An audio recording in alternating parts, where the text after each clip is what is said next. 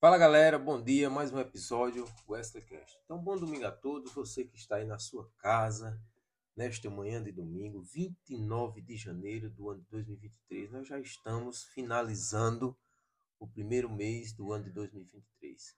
Mas hoje eu vou trazer aqui um super tema. Com certeza você sente essa dor, essa disfunção articular tanto na região pelve, quadril, tronco e principalmente aquela dor aguda e crônica no seu joelho. Então, a influência mecânica do quadril na lesão do joelho. Então, tudo isso está dentro de uma perspectiva voltada à biomecânica e esse tema vai ajudar você entender porque tudo isso está sendo ocasionado. Durante a última década, houve um crescente corpo de literatura sugerindo que fatores proximais podem desempenhar um papel contributivo em relação às lesões do joelho.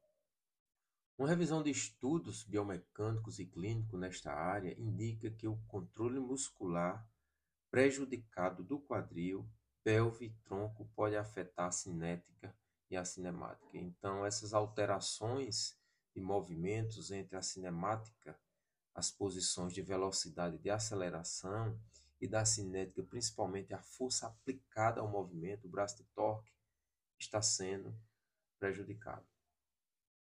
Em particular, há evidências de que as deficiências de movimento no quadril podem estar por trás de lesões com rupturas do ligamento cruzado anterior.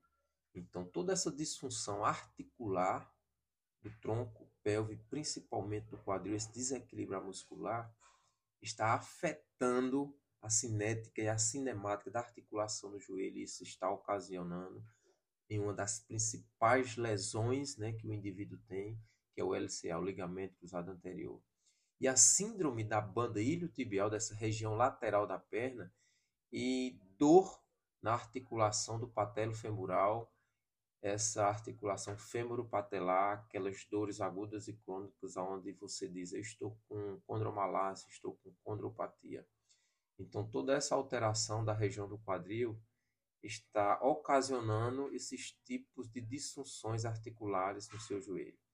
Além disso, a literatura sugere que as mulheres podem estar mais dispostas às influências proximais do que os homens, baseado com as evidências apresentadas como parte deste comentário clínico. Pode-se argumentar que as intervenções que tratam das deficiências proximais podem ser benéficas para pacientes que apresentam várias condições do joelho. Então, quanto mais se trabalhar exercícios estabilizadores específicos nessas regiões que foram faladas em uma base proximal de cadeia cinética fechada, o desenvolvimento do tratamento é mais eficaz. Então, principalmente para as mulheres que também são causas acometedoras de lesões nos joelhos, onde tem mais predisposição. Então, mais especificamente, um argumento biomecânico pode ser feito para a incorporação da estabilidade da pelve e do tronco, bem como o controle dinâmico da articulação do quadril no projeto de programas de reabilitação no joelho.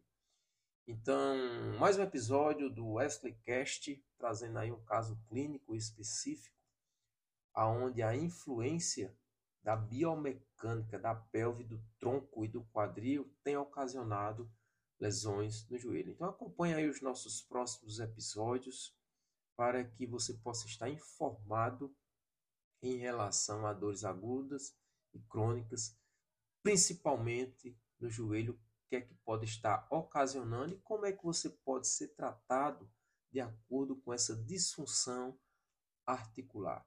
Bom domingo a todos. Mais um episódio de Wesley Cast.